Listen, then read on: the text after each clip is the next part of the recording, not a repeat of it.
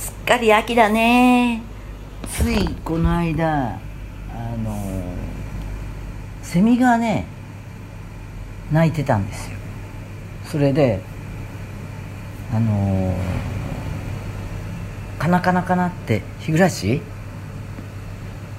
でその前に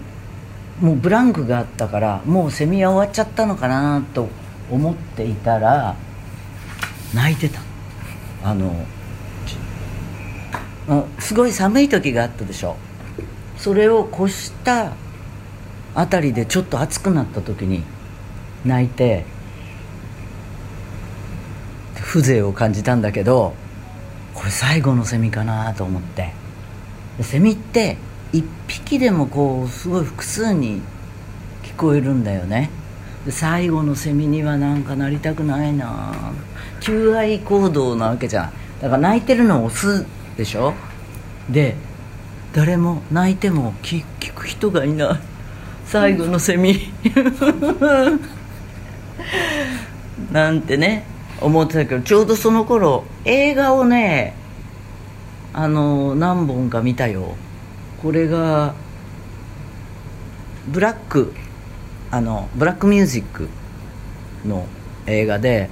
そう人から協力勧められたから「サマー・オブ・ソウル」っていうのを渋谷の映画館に行ってこれそれはねあの1969年かな？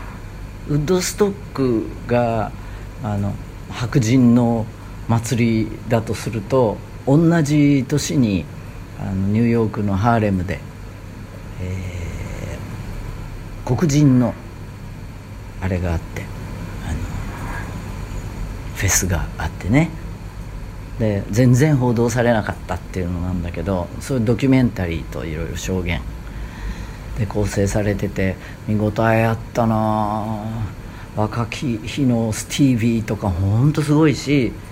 なんといってもかっこいいのがビリー・プレストンだった。でそんなこんなでえー、っと思わず久保田にメールしちゃったらあのもう見てて久保田を思い出しちゃったってそしたら「ええー、僕の思い出してくれるなんて光栄です」あのでもその手のコメントは必ず来るので公開前に見てます。えっとそれからね1週間ぐらいして試写会で、えー、リスペクトっていうのを見ました。これはジェニファー・ハドソン主演であのねドリームガールズの一番歌うまい役やった人。あのアメリカンアイドルで出てきたでしょ。あのぐらい歌唱力がないとアレサ・フランクリンの、えー、電気映画だから。それでなんかね立て続けてそういうブラックミュージックのことに触れたら私本来あの、ま、ほとんど詳しくなかったんだけどいやすごい勉強になったっていうか感動もしたしあのブラックミュージックの成り立ち歴史をこう知るにつけそれあそうそうある黒人あある、えー、奴隷少女に起こった出来事っていう本本もちょうど読んでたんだけどわ奴隷貿易とかそういうのでいろんなその本に書いてあったわけじゃないけど例えばタップダンスとかさあのつながれてるから足で足踏みでしかあの奴隷船の中でコミュニケーション取れないからそういうのが発達したとかね、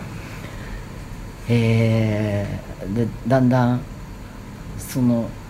リスペクトの映画の時にはアレサ・フランクリンのお家が別にすごい悲惨なところからっていうのじゃなく中流牧師さんのあの家で家にあのよく人がたくさんあ集まってあの集会なんだろうパーティーっていうのかあのそういうゴスペル的なねことがあったりとかしてその中にキング牧師もいたみたいな。あので後に、えーと、暗殺されちゃうようなシーンっていうのかそのその知らせを電話で受けるシーンとかもあるんだけどまあ何しろこのねブラック・ライブズ・マターの世の中でちょうどそういう黒人音楽とか黒人の物語とかが響くよね。それで何かを伝えたい。白人と融合するあのシーンとかも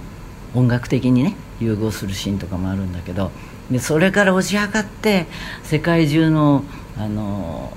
圧力が起こっている場所があるじゃないですか。違う人種でも。なんか思いを馳せられるっていうか、えー、考えさせられるしちょっとこう見識変わったところがあるな。音楽的には本当世界の音楽が最近ピースがねつながってもう影響を受け合っていろんなサークルがあの重なって世界の音楽ができてるなとか思っちゃってすごい面白いよ。あのジプシー音楽の歴史とかねそういうことも知るにつけあのリバーダンスやなんかにも通じちゃうわけだししかもそのアイルランドからさあの1810年代とかに移民としてアメリカに渡ってそこですごい貧しいあの荒れたアパラチア山脈の方の土地で、えーと、ケケージャンミュージックとかと合わさってあのアメリカのカントリーのカントリーミュージックの元ができたりその時点でもうすでに一周荒廃してるしね。あのカリビアンなリズムとかそういうものと。いや本当にねつながってるんですよ。あのあれよフラメンコのルーツというか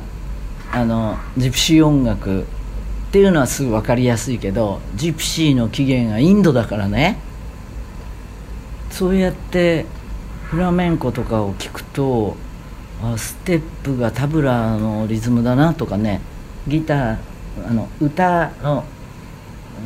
うん、こう拳とかがあインド音楽だと思ったり話すときりがないんだけど本当つながってます。はい。えー、っとさて最近の「ソラジオね」ポッドキャストになってから聞き始めたっていう新規リスナーも多いようなんでこんな企画をご用意しました。深海の音始めました。昔のウソラジオのトーク音源を聞いてみたいっていうあお聞きいただこうっていうものです。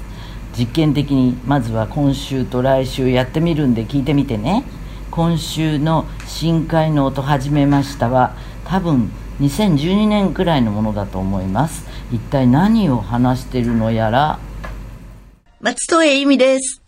突然ですがご存知のように来月から帝国劇場で始まる。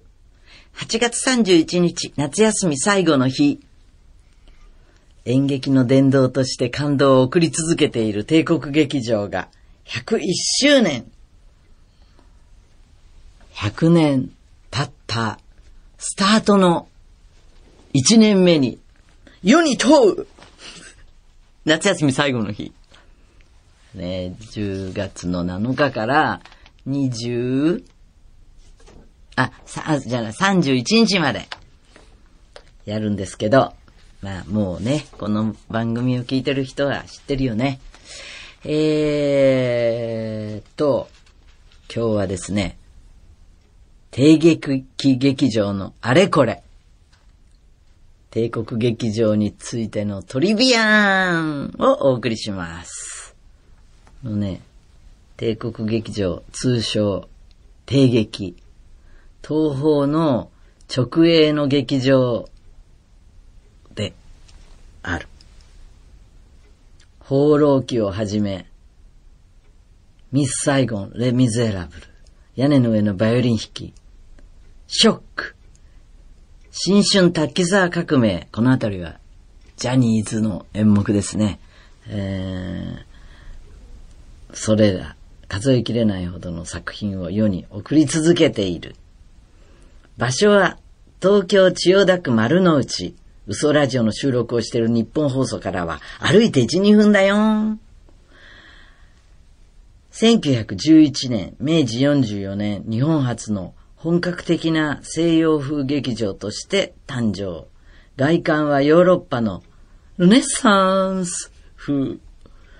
えー、劇場経営、サービス面における革新をもたらした。例えば芝居小屋を廃して、劇場、場内での飲食を禁止したことは、帝劇の近代化の一つの象徴と言われている。おそうですよね。なんか、芝居見物、相撲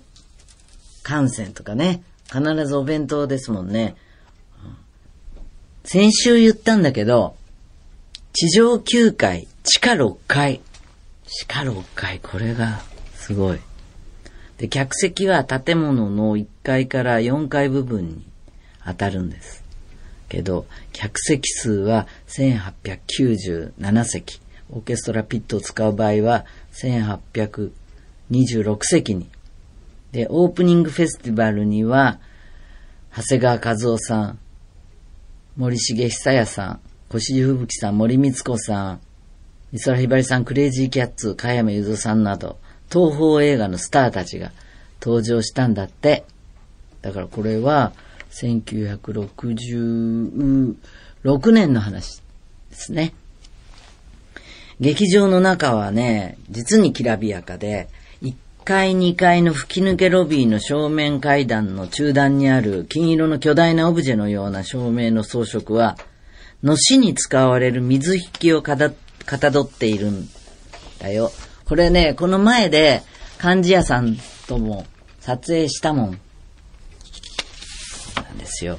で、上部には、金、金属製のすだれがあって、対面にあるステンドグラスの光を反射してね、角度によって違うデザインになるんで、見逃したらもったいないぞ。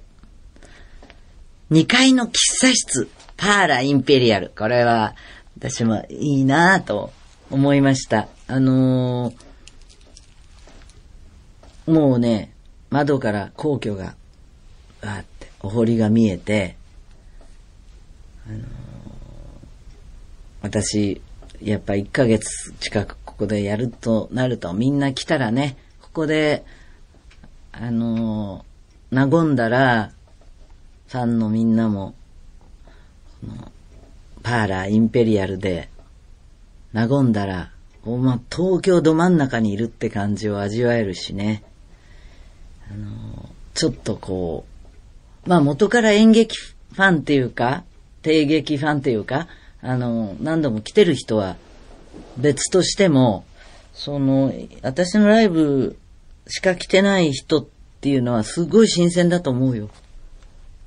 これはちょっと変って感じ。ここでやることでね、味わってもらえるのは。あの、ちなみにホットコーヒーと紅茶についてくる帝国劇場記念スプーンはね、持ち帰り OK なんですよ。屋上にはお祈り、お稲荷さんがあるんだって。これは普通にお客さんは行ったりできないでしょ？ねえ。えー、神棚は楽屋のね、楽屋口入ってちょっとしたところにありますよ。ちなみに、1969年、昭和44年から、えー、1984年、昭和59年までは日本レコード大賞発表会も行われた。で、私がね、今まで見た作品は、まあそんな、たくさんはないんだけれど、一番最初に定劇に行ったのは、小学校6年の時だった。えー、小学校高学年だったなぁと思ってて、ちょっともうすでにの取材があったりすると、小学校高学年の時にね、風と共に去りぬを見に行ったんですよ、とかって言って。それが初めての帝劇体験。えっ、ー、と、当時、前田美晴さんが、あの、コマーシャルですごい、こう、日焼けの、あの、すごいブームだったんで、帝劇になんか出て